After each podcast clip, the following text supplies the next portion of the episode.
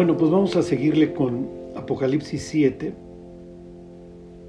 Tenemos otro de estos vistazos al, al trono, al consejo de Dios. Y tal vez para, para un israelita en la antigüedad esto era, pues no sé, un tema bastante claro, que tenían bastante claro y bastante obvio de acuerdo a su cosmovisión.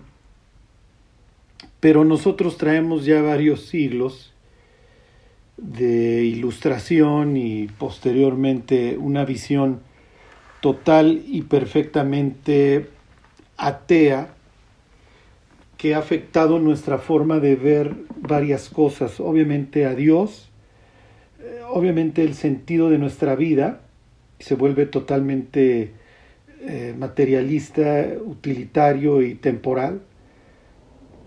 Obviamente la forma en la que vemos el pecado, el pecado lo vemos como algo después de tantos, tantos siglos y décadas de indoctrinamiento, lo vemos como algo agradable, algo por lo que hay que luchar. Y entonces cuando nos enfrentamos a textos como este de, de Apocalipsis, en donde se nos presenta el trono rodeado por los, por los cuatro seres vivientes, eh, los 24 ancianos y los ángeles. Esto se nos hace así como que de lo más, de lo más extraño. Eh, y lo peor es que ni siquiera los seres humanos nos hemos dado cuenta de, de, la, de la calidad de indoctrinamiento eh, y de la cantidad de información que, que ha sido introducida en nuestros cráneos, además de forma voluntaria, o sea, nosotros somos los que le, le ponemos play a, a las películas y, y, nos encantan y realmente pues no nos damos cuenta de, de la cantidad de ideas eh, que han sido introducidas en nuestra mente y que nos han dado la cosmovisión que hoy tenemos. Sí, cuando, cuando Cristo se dirige a, la, a las iglesias, se acuerdan que, que menciona algo acerca de sí mismo. Jesús es el que se pasea entre los candeleros y tiene las siete estrellas en su mano. O sea, Él es el que finalmente decide o está por encima de las iglesias. Es lo que, lo que diría Pablo ahí en Efesios capítulo 2. Él es la cabeza de la iglesia. Todos los efesios pues, ya se sienten mucho porque saben mucho, pero Finalmente, el que puede quitar el candelero del lugar es él. O se presenta a sí mismo como el que estuvo muerto y vivió. Eso, acerca de eso vamos a hablar eh, tocante a los que han salido de la gran tribulación aquí en capítulo 7. Pero bueno, en, en, ese contexto, dice Jesús dice, yo estuve muerto y vivo. Ajá, entonces le está diciendo a la iglesia de Esmirna que la muerte, lejos de ser el final, al contrario, es el principio. En el caso de la iglesia de la Odisea, ¿se acuerdan que él se presenta como el principio de la creación de Dios? Que la cabeza, el, el, el, el, inicio de la creación. O sea, hay que recordarle a la iglesia de la Odisea que, que hay un creador. O sea, porque hoy el ser humano ha llegado a tal degradación que, pues, que ya trae esta idea del, del, animalismo y ya no nos vamos a comportar pues, como, como animales y, este, y además, pues como al rato ya nos vamos a estar mezclando con, con animales. Este. Y a ver todas estas quimeras, y vamos a tener el posthumanismo. Y este, pues ahí vas a tener a Leono y a Gatúbela y este, todas estas cuestiones acerca de las cuales hemos sido total y perfectamente este, indoctrinados y preparados pues sí, y, hacia allá vamos, sí, todo ya es este trans, eh, post, este, la humanidad está desquiciada, digo, ahora, no, no, como dijera Salomón, ni se sorprendan, ¿eh? o sea, por aquí ya pasamos, ¿por qué creen que Dios le prohibía a los judíos todas, todas estas cuestiones este, de, de andar mezclando las semillas, este, inclusive hasta en el vestido, ¿sí? para que los judíos recordaran que Dios hizo cada cosa según su género y no anduvieran llevando a cabo este tipo de, de prácticas, ¿sí? que además, si se acuerdan, este, para los judíos esto es causa de muchísimos problemas. ¿sí? El hecho de que los ángeles hayan transgredido los límites y se haya dado esta mezcla entre humano y ángel, va a fijar muchas pautas para el resto de la historia y el resto de la escritura, ¿sí? Por eso es que luego Dios prohíbe, no porque le guste la moda que Israel, los israelitas se vistan con lino y con algodón al mismo tiempo. Y claro, pues cuando lo leemos decimos, ay Dios, pues qué azotado, o sea, ¿qué onda con tus reglas de moda? No, no, o sea, Dios está, Dios está hablando de algo que había sucedido y que obviamente pues hoy vayan ustedes a, a saber qué está sucediendo en los laboratorios. Este, ya olvídense ya ni siquiera clandestinos, esto ya, pues como para allá vamos y la humanidad ha sido indoctrinada con, con los superhéroes y Star Wars y entonces este para allá vamos y esa es la idea, ¿sí? Destruir la, la creación y desquiciar al ser humano y ponerlo en contra de Dios. Les, les voy a leer unos versículos de, de, Apocalipsis 16 Digo, espérense, si ahorita ustedes creen que ya me estoy volviendo loco, espérense que lleguemos al capítulo 9. Este, fíjense, dice 16.13, este es uno de mis pasajes favoritos de la Biblia. Dice, y vi salir de la boca del dragón y de la boca de la bestia y de la boca del falso profeta tres espíritus inmundos a manera de ranas. O sea, no, no, no, no, puedo imaginarme estar en Patmos y ver y ver lo que Juan está viendo y, y que y tener que usar estas, estas, estas, palabras a manera de ranas. Vayan ustedes a saber qué es lo que vio Juan, esto es como nos lo describe, y dice pues son espíritus de demonios que hacen señales y van a los reyes de la tierra en todo el mundo para reunirlos a la batalla de aquel gran día del Dios Todopoderoso. Entonces, hey, ¿por qué no? Vamos a reunir a toda la humanidad este, y lo esperamos. Y esperamos a Dios. Si le dan vuelta a las páginas, este, nos encontramos ahí en capítulo 19 con estas palabras, 19.11, eh, entonces vi el cielo abierto y aquí un caballo blanco y el que lo montaba se llamaba fiel y verdadero, con justicia juzga y pelea. Ok, me brinco al 14, los ejércitos celestiales le le seguían en caballos blancos y lo que sigue es una guerra, ahí están los ejércitos de, del mundo esperando a que descienda Cristo. Esto es increíble.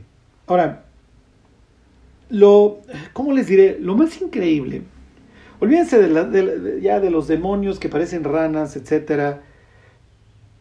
¿Cómo le haces para llevar a la humanidad y decirle, ¿qué creen? Miren, Zacarías dice, el profeta Zacarías decía que pues, Jesús viene y pisa en el monte de los olivos. Entonces, pues por ahí va a bajar, muchachos. ¿Qué les parece si ahí lo esperamos y pues, nos agarramos a balazos este, o la tecnología que vayan a emplear en esos momentos contra Dios? Obviamente esta no va a ser la narrativa. Como no va a ser la narrativa, hey, estos cristianos, pues miren, son son hijos de Dios, se arrepintieron y la verdad que padre por parte de ellos. Pero vamos a matarlos, ¿qué les parece? Lo que quiero que vean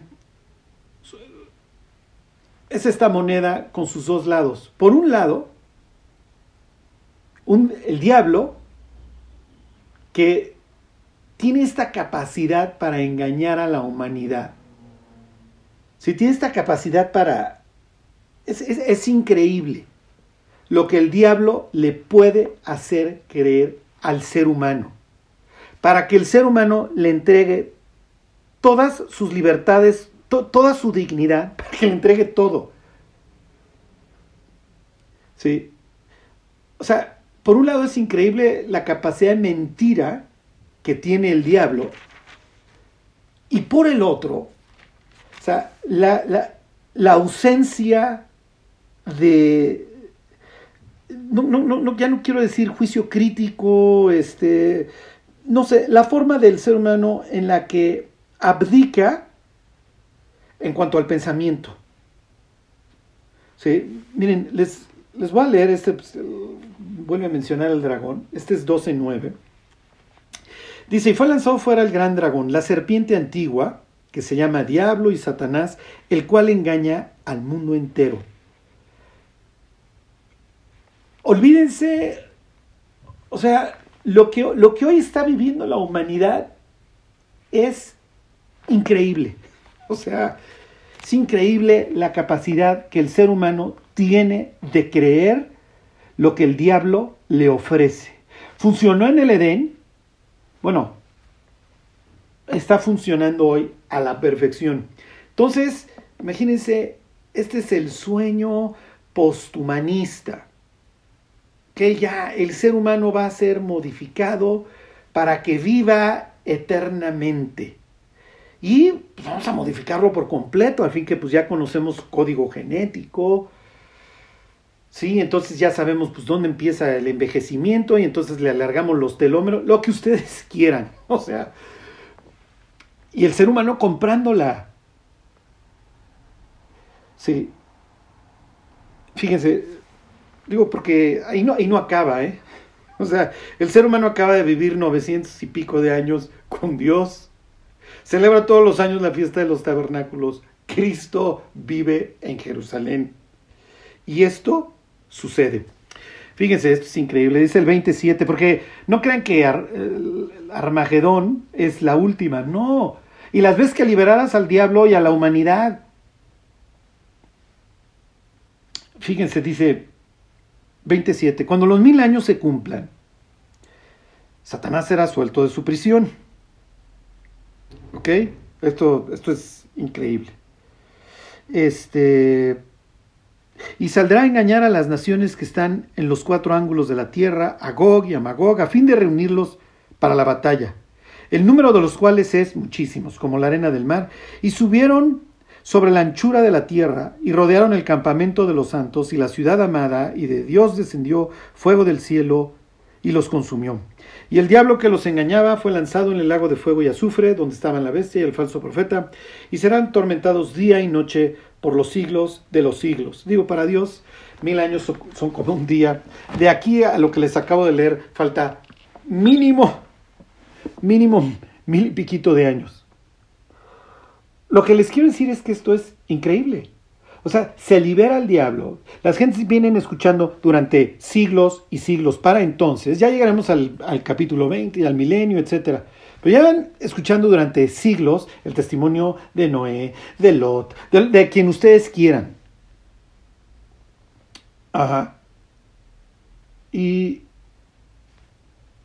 o sea, cuando liberen al diablo, cuando liberen al diablo, cuando liberen al diablo, no le vayan a hacer caso, por favor, por favor, no le vayan a hacer caso. Y bueno, pues se la van a rifar y vamos a rodear a la ciudad amada y a ver si intentamos matar a Dios. Bueno, ¿por qué hago toda esta introducción dentro del capítulo 7? Porque el capítulo 7 nos muestra una multitud, la cual nadie puede contar, de asesinados, ¿ok? De gentes que han matado. ¿Qué placer encuentra el ser humano en matar? En primer lugar, digo, alguien que no piensa como, como uno, pero, o sea, ¿qué ganas de estar matando a los cristianos? ¿Por qué? O sea, ¿cuál es el racional? ¿Por qué hay que matar a los a estos que creen en la Biblia? Sí. Y como dijera Jesús ahí en Juan capítulo 7, el mundo no dice no puede aborrecerlos a ustedes, mas a mí me aborrece porque yo testifico de él que sus obras son malas. Y en el propio Evangelio, más adelante Jesús les dice a los discípulos, va a llegar el día en que el que los mate, bueno, esto no, no está dentro del mismo discurso, va a creer que le rinde un servicio a Dios.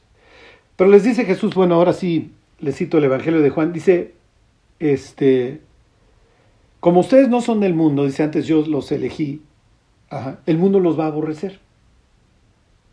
Y dice, si al padre de familia pues llamaron Belcebú, pues ¿qué les queda a ustedes? Entonces, durante la tribulación, tenemos una cantidad de personas que se arrepienten y que se vuelven a Dios con todo su corazón y que llegan a la única conclusión sencilla y lógica a la que se va a poder arribar y a la que ya los creyentes deberíamos de haber arribado hace muchísimas décadas. No hay nada que hacer en este mundo excepto predicar a Cristo. Este mundo va corriendo hacia las llamas. No hay nada que hacerle. Y miren, está bien si los cristianos les gusta votar, etcétera. Pero esto es así como, bueno, pues vamos a domar a las bestias de las que habló Daniel pues a través de una tarjeta, de una credencial de lector. Está bien, qué bueno que se usen las prerrogativas. Oye, vamos a alegar, vamos a meternos a la política y vamos a alegar en contra de las leyes. ¿En serio? ¿En serio vamos a legislar? ¿Así se va a arreglar al ser humano? Digo, creo que ha habido suficientes situaciones en otros países en donde han querido mezclar el cristianismo con la política y el resultado siempre ha sido el mismo, un desastre, en donde el cristiano cree que a través de los medios políticos, instituciones sociales, va a poder cambiar al mundo. O sea, como siempre les digo, vamos a darle tenedor y cuchillo al caníbal. No, la, única esperanza que el ser humano tiene está en obtener un nuevo corazón. Y eso nada más se lo puede dar Dios. Mientras el ser humano no obtenga un nuevo corazón, el pobre está imposibilitado, como dijera Pablo, y tampoco puede. La carne no se sujeta a la ley de Dios. No puede. Es lo que le dice Jesús esa noche al fariseo. Mira, fariseo, sabes mucho, pero sigues podrido. Y lo que es nacido de la carne, lo lamento. Es carne, necesitas nacer de lo alto, mi cuate. Y entonces hace esta cita Jesús en ese contexto de Ezequiel capítulo 36, ¿se acuerdan? Y entonces por eso le dice, necesitas nacer del agua y del espíritu, que obviamente en la mente de Nicodemo, agua y espíritu, como no tenían YouTube, ni Instagram, este, ni Facebook, ni todas estas porquerías en las que el ser humano, en Netflix, pues ni modo, no les quedaba de otra, pues ni modo, leo la Biblia. Y como se la sabían de memoria, se la podían implicar fácilmente. No sé si hoy lleguemos, pero si no, les enseño unos ejemplos, ahorita que hablemos de de esta idea de Dios como pastor, que es una de las ideas que incluye el capítulo 7 de Apocalipsis. Cuando le dice Nicodemo, el que no naciere del agua y del espíritu, oh, agua y espíritu, en el mismo, en, el mismo párrafo, ¿dónde he leído eso antes? Oh, sí, Ezequiel 36, sí es cierto, necesitamos un nuevo corazón, ¿va? ¿Cómo puede hacerse esto? Pregunta Nicodemo. Pues sí, Nicodemo, necesitas un nuevo corazón y es algo que solo Dios puede hacer. Por eso le cita a Jesús este versículo, creo es capítulo 11 de Eclesiastés, en donde le dice, como no sabes la dirección del cielo, pues así ignoras la obra de Dios, es algo que Dios tiene que hacer. Es una cirugía mayor que solamente Dios puede hacer. Entonces, mientras el ser humano no obtiene un nuevo corazón, lo único que, que va haciendo por la vida, su única virtud es convertir el oxígeno en dióxido de carbono, y si tantito lo asusan, se va a dedicar a matar a los cristianos. Ahora, ¿cuál va a ser el pretexto para matarlos? Miren, no, no, no quiero ni pensarlo. Este, lo que sí les puedo decir es que la gente va a descansar. Sí, la gente va a descansar cuando... No, Digo, sí, es lo que dice la, Biblia acerca de los que van muriendo en, Apocalipsis, pero lo que me refiero es que los incrédulos, cada vez que un cristiano se ha matado, va a descansar. En el sentido de qué bueno. Qué bueno, ¿no? Porque estos cuates iban en contra de. Entonces el mundo se ha vuelto un sitio mucho más seguro, ahora que ya los matamos. Y sí, qué bueno que los estamos matando, porque será necesario. Y miren, hoy el ser humano pues, ya compra lo, lo que sea, ¿sí? Lo que sea les, voy a ser honesto, cuando, cuando pienso en todos esos intelectuales de la, de la, este, de la historia alternativa y de las noticias alternativas que, que, este, que censuran a cada rato, pienso en estos, pienso en estos mártires. ¿sí? Seguramente muchísimas de estas personas que se dan cuenta de lo que está sucediendo, pero que carecen de una relación con Dios, se irán arrepintiendo. Y se darán cuenta que efectivamente el mundo está total y perfectamente podrido, que va hacia un control total, ¿sí? gobernado obviamente por Lucifer, en donde pues se trata de reducir al ser humano literalmente a un animal. ¿sí? Tenerlo ahí como un perro al que le depositas una lana, lo esclavizas, ahí lo tienes medio drogado, medio asustado, y lo despojas de toda su dignidad. Y por supuesto,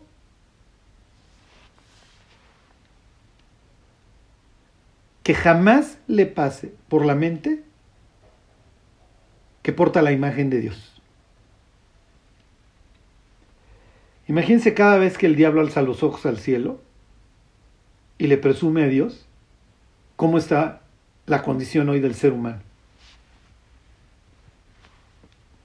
Cada día más destruido, más enfermo, más dañado, más esclavo, pero eso sí, pensando que es libre. Eso, ese es el peor grillete. ¿Cuál es el canto, se acuerdan, o, qué claman los mártires?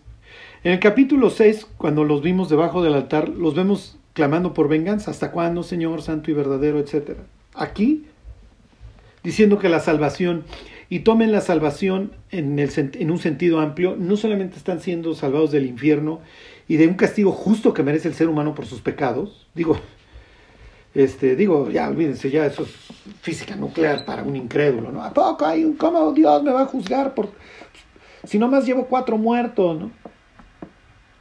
Este, obviamente habla no solamente de una liberación, una salvación del infierno, sino de un mundo impío.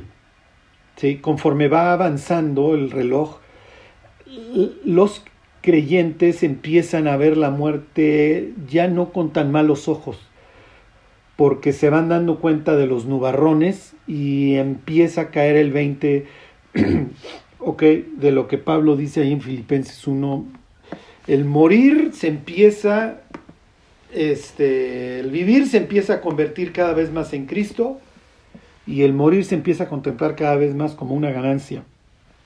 Ok, pues como dijera Pablo, pero si el vivir resulta en beneficio de la obra, no sé entonces qué elegir.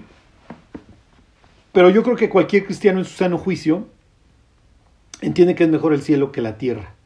Y que si el permanecer en la carne es en beneficio de la obra que Dios nos ha encargado, pues está bien.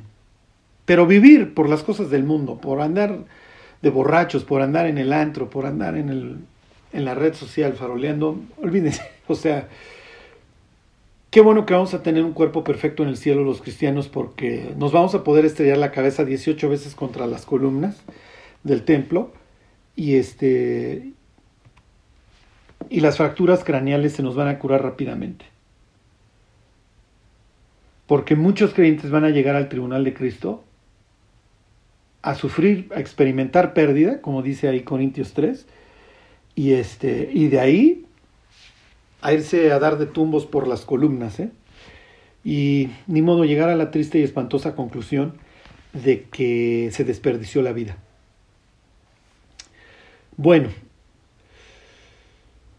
fíjense, les, les continúo leyendo el capítulo 7.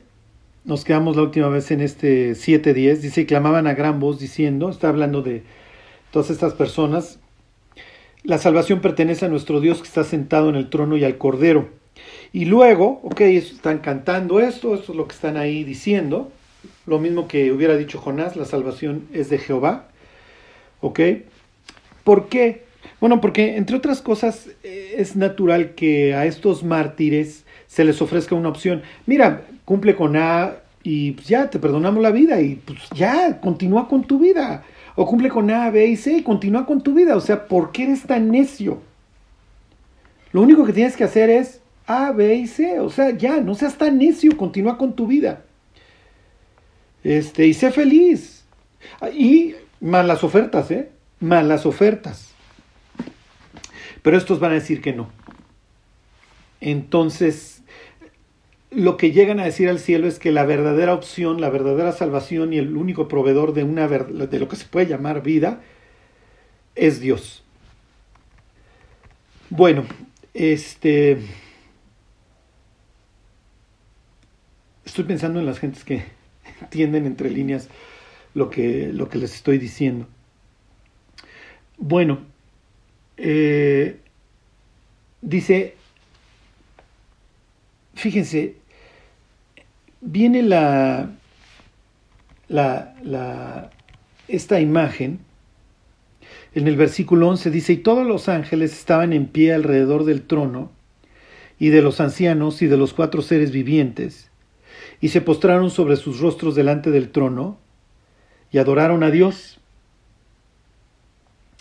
diciendo, amén, la bendición, la gloria y la sabiduría y la acción de gracias y la honra y el poder y la fortaleza sean a nuestro Dios por los siglos de los siglos. Amén. Este, esto es, un, esto es una foto, una foto increíble, nuevamente del, de, pues de esta reunión, ¿sí? de este, del consejo.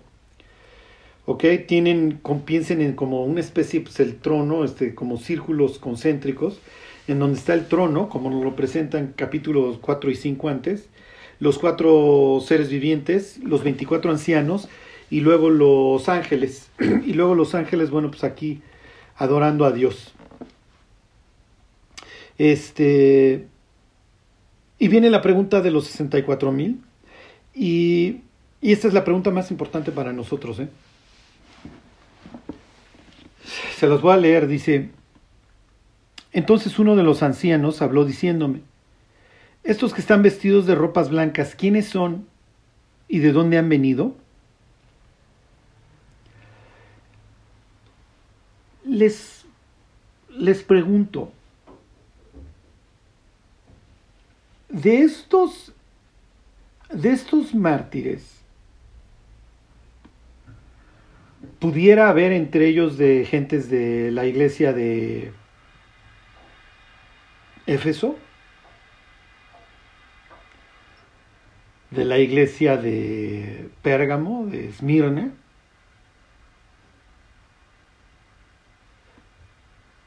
un cristiano, un hijo de Dios que me está escuchando en este momento, puede llegar a ser parte de esta gran multitud?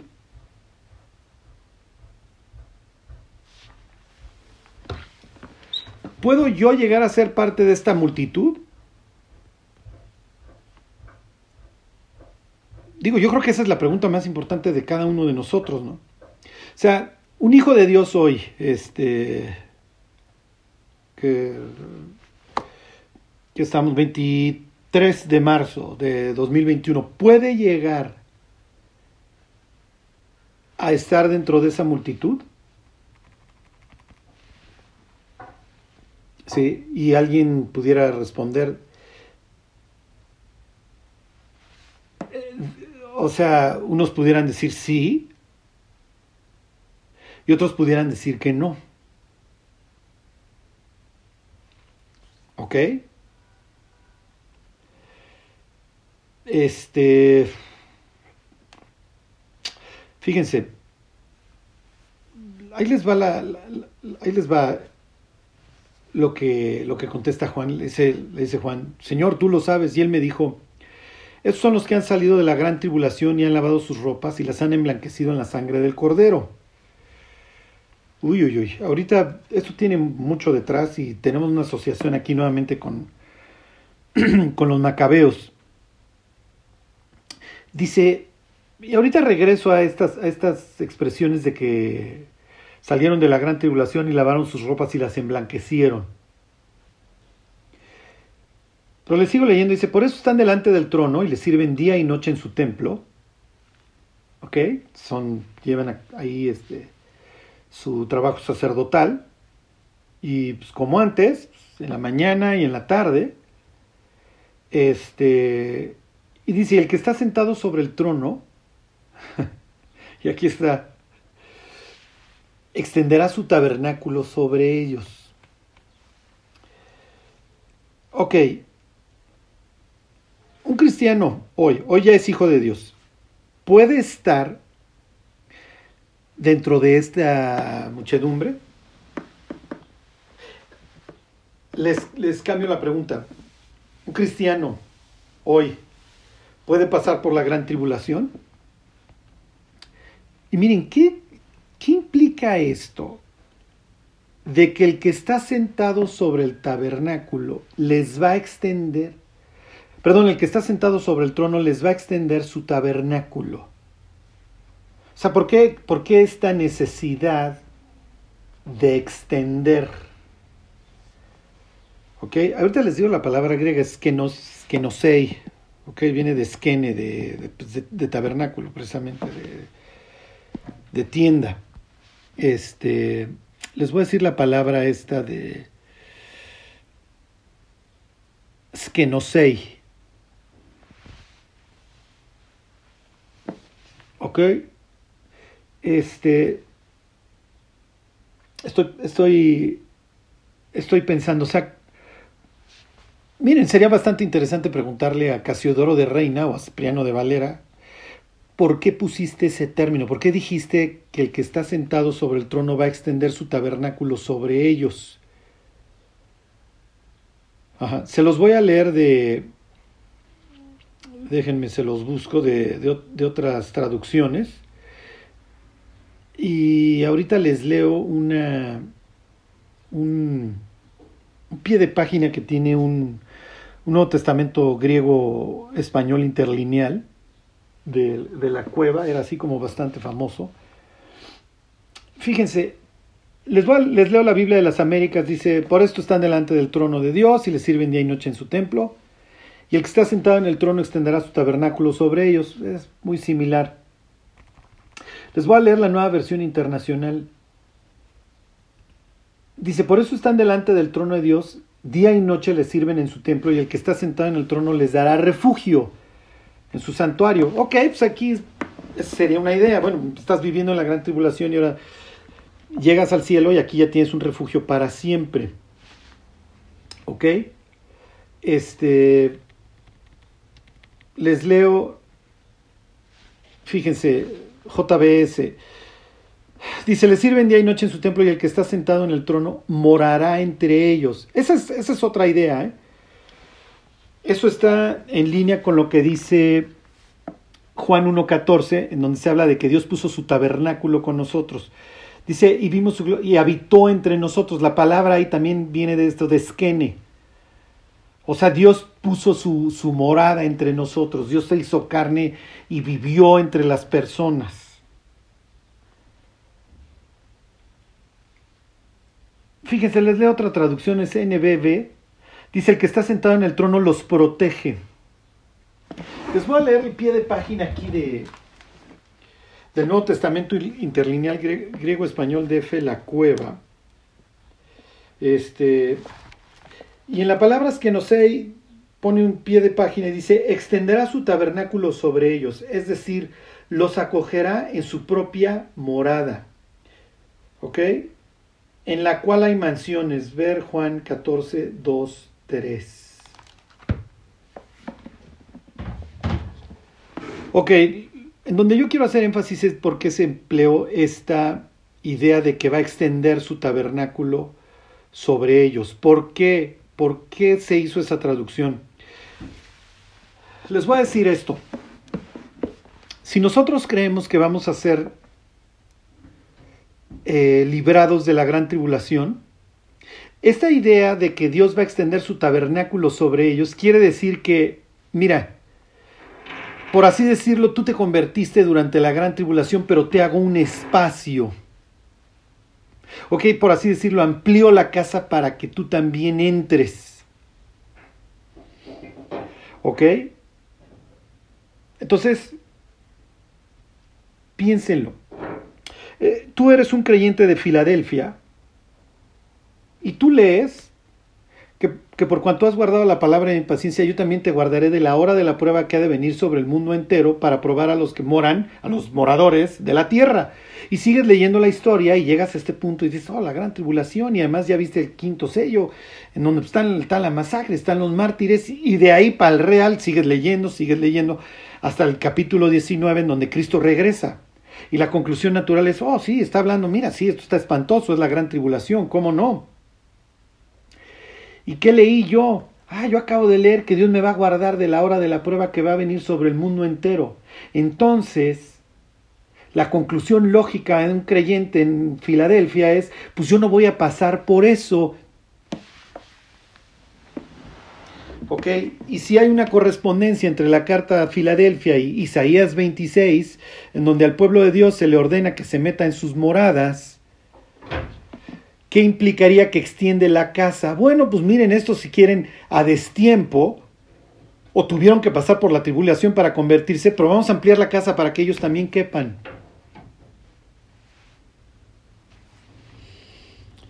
¿Ok? Bueno. Me regreso al 14. Dice, estos son los que han salido de la gran tribulación. Están siendo masacrados. Hay una masacre sobre la tierra. O te aclimatas o te aclimueres. O te ciñes a este orden o te mueres. No hay cabida para ti. Y qué bueno que los estén exterminando. Eso es lo que va a pensar la humanidad. ¿Eh? Pues bola de locos, piensan A, B y C. Y además no quieren cumplir con A, B y C. O sea, imagínate, bola de locos, hay que exterminarlos. Les voy a poner un ejemplo. Hoy vemos a la Inquisición española como, como algo aberrante.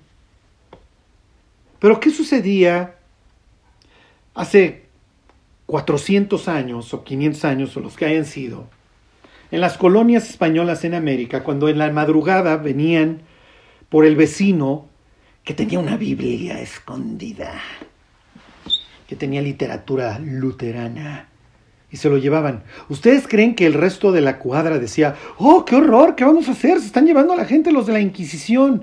No, qué bueno que ya se lo llevaron. Este cuate va en contra de todo lo que nosotros creemos. Y qué bueno que lo están, y qué bueno que esté en un calabozo ahí guardado y luego lo, lo quemen en la hoguera. Ese señor está diciendo que hay que traducir la Biblia al español para que la entendamos. Y alguien podrá decir, bueno, Charlie, es que eran una bola de retrógrada, estaban locos. ¿Cómo ven a la humanidad hoy? ¿Ustedes creen que ha cambiado? El diablo no ha cambiado un ápice, lo único que ha hecho es perfeccionar sus técnicas de engaño. Digo, hoy tiene Netflix, hoy tiene el cine. Pero hoy sucede exactamente lo mismo. Miren a esos locos y llenen el llenen la rayita. No hacen nada, no cumplen con A, B y C. Bola de enfermos mentales. Y cuando se los lleven, claro, a un campo de reeducación o de lo que antes para ver si te, pues ya te cuadras. ¿Qué es, lo que, es lo que la gente va a pensar? la gente va a descansar.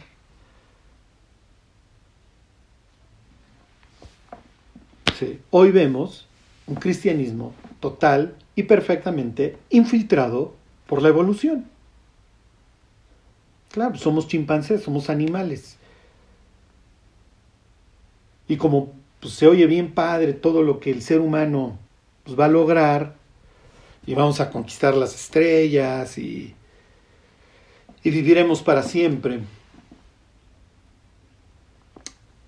Y miren, les, les hago un paréntesis. Ayer estaba yo Ayer estaba yo pensando acerca de mi vida. Y tarde o temprano, pues, todos vamos a morir, yo me moriré.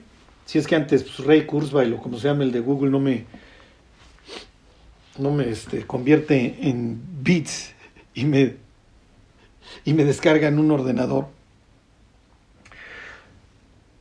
Y, y mi vida habrá pasado Sí, habré sido parte de la historia de la humanidad y habré vivido entre los, siglos XX y XXI y tan tan. Y ya, se acabó. O sea, a diario la gente muere y pasan los años y se olvidan de las personas y tan tan. Eso es nuestra vida, como dice la Biblia, un pensamiento. O sea, nos morimos, pasan los meses, ni modo, las personas tarde o temprano son olvidadas, si quieren ustedes, después de 5, 10, 15, 100 años, los que sean.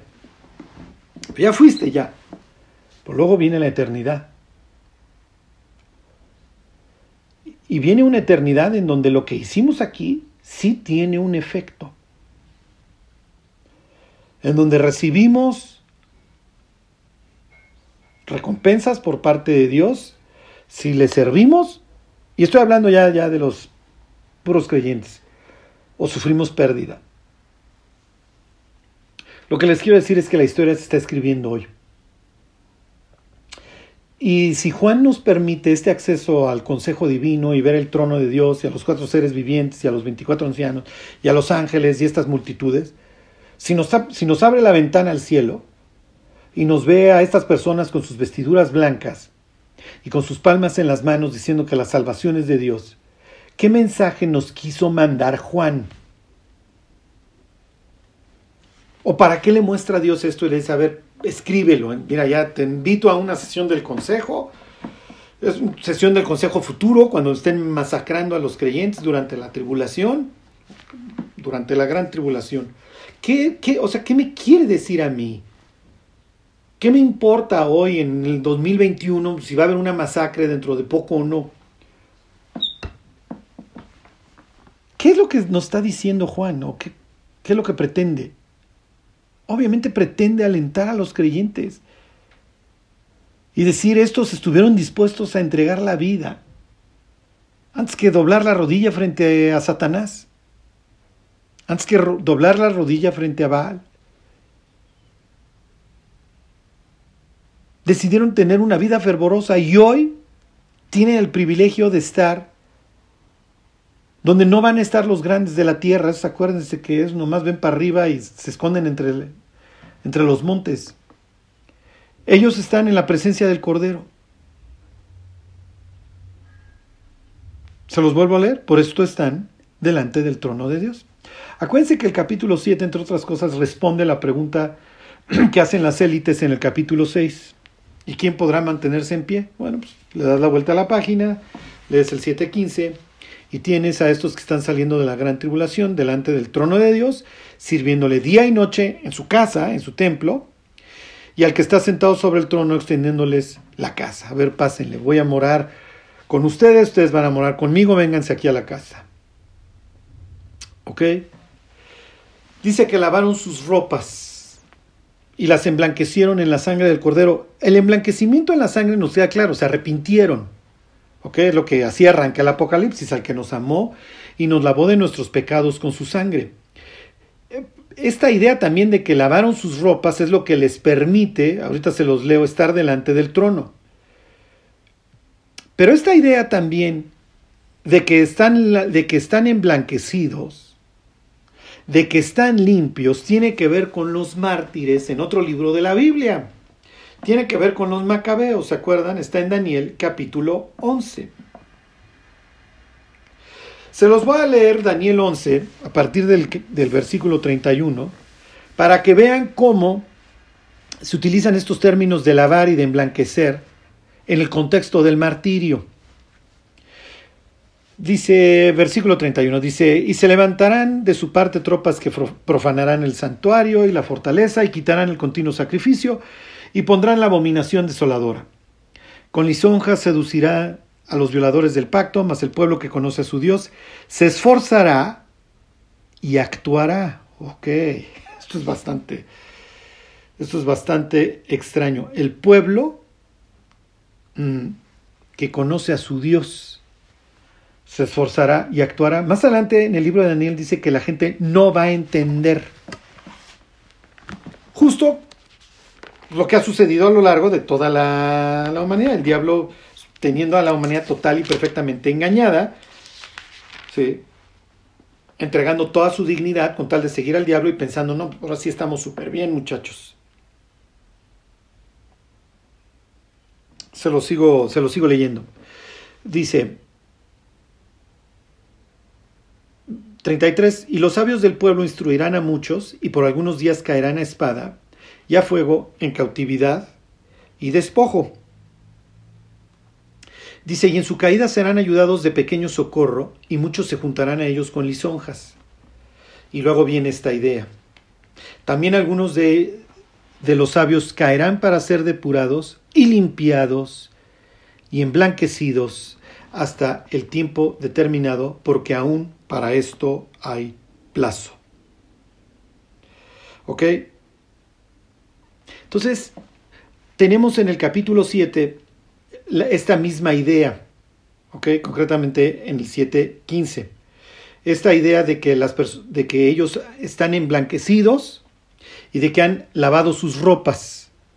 Entonces tenemos la idea de lavar y de emblanquecer en un mismo versículo dos veces. Obviamente Juan está trayendo ideas del libro de Daniel. ¿Ok? Y otra de las cosas que hay que festejarles a estos, y es lo que les digo, fíjense, les, sigo, les, leo otro versículo, pero ahora del capítulo 12 de Daniel, 12.10. Dice, muchos serán limpios y emblanquecidos, nuevamente esta idea, ¿ok? Estos los dos verbos, limpiar y emblanquecer, en un mismo versículo. Y dice, y purificados, los impíos procederán impíamente, pues ya nos dimos cuenta, y ninguno de los impíos entenderá, pero los entendidos comprenderán. Bueno, entonces, nuevamente esta idea ¿sí? del ostracismo, de una presión, ya, bueno, ya no será ni siquiera presión social, es una persecución, y esta vez ya a muerte, porque tú no te estás conformando. ¿Ok? Y es natural que todos estos mártires pues, van a vivir una frustración espantosa. ¿Por qué? Porque como dice Daniel 12:10, pues van a entender muchas cosas. Los impíos seguirán procediendo de manera impía, comprándole al diablo pues, todo lo que les ha querido vender. Y este, para posteriormente ser muertos, ser asesinados. Como dice el libro de Proverbios, todos los que me aborrecen aman la muerte. Y hoy tenemos un culto a la muerte, a la destrucción, a la deshumanización del, hombre espantoso. Este es el mundo que sigue. No hay opción, no es que esto sea evitable. Cada día eh, que pasa, pues nos acercamos más. Y el mensaje que nos debe quedar claro es que si Dios nos permite ver esta escena en el cielo, es porque quiere tener un efecto, es porque quiere que tenga un efecto en nosotros. Y no hay muchas cosas por las cuales vivir. O vivimos por las cosas del mundo o vivimos por las cosas de Dios. Y con esto no les quiero decir, no, pues, este, renuncia a tu trabajo y vete al metro con, un, con una pancarta que dice que el fin está cerca. No, no. O sea, el cristiano tiene que mantener sus sesos dentro de su cráneo. ¿Ok? Por lo menos hasta que le corten la cabeza. Pero este, Pero tenemos esta oportunidad de hoy servir a Dios. Si ustedes me preguntan, oye Carlos, si tú crees que pues tú vas a estar dentro de esta multitud, no. Y ahora que veamos cuando se abra el séptimo sello, les voy a enseñar otros versículos que nuevamente te vuelven a llevar este, a, Isaías 26 y a este concepto de, del hecho de que Dios se levanta para castigar a los moradores de la tierra. Y cuando se levanta, le ordena a su pueblo que se guarde, porque empieza con eso el día del Señor y la gran tribulación y se empieza a derramar la ira de Dios. Ya vimos el derramamiento de la ira de Dios a través de los sellos. En el capítulo 8 se repite desde otros ángulos distintos y vamos a ver pues estas cuestiones ya pues, como que ya resuenan más apocalípticas de que los mares se convierten, las aguas se, vuelven amargas, el mar se vuelve sangre, la hierba se destruye ya viene una reversión total al caos. ¿Ok? Cuéntense todo esto como dándole una oportunidad todavía al ser humano de que se arrepienta. Porque pase lo que pase de aquí, de aquí a 50 años, o estamos en el cielo o estamos en el infierno. ¿Sí? Entonces, este, digo, ya más allá de la tribulación o lo que ustedes quieran, lo que sigue después de la muerte ya sea que se haya tenido hoy, mañana pasado o en, cuando sea, después de la muerte, está establecido que venga el juicio. Y si la gente, si la persona muere en sus pecados, va a una exclusión de la presencia de Dios eterna, en donde obviamente hay una ausencia total y perfecta de propósito. No es, no es donde te quieres ir. Bueno, ¿qué tan grave habrá sido eso que Dios decidió hacerse persona y sufrir el infierno por nosotros? Sufrir la ira de Dios en nuestro lugar. Bueno, no son tiempos este, fáciles los que nos han tocado vivir. El otro día estaba yo orando en la noche, decía, bueno, ahora nací, este, justo cuando empezaron los dolores de parto. Y conforme van pasando las contracciones, pues se van acelerando. Bueno, pues espero que no estén lo suficientemente deprimidos y hayan llegado hasta acá. El cielo está a la vuelta, ¿eh? No solamente la tribulación el cielo también está a un latido del corazón. Entonces, más allá de lo que sucede en el corto plazo, nos resta una eternidad a los que creemos en Dios, nos resta una eternidad con Él. Que Dios los bendiga.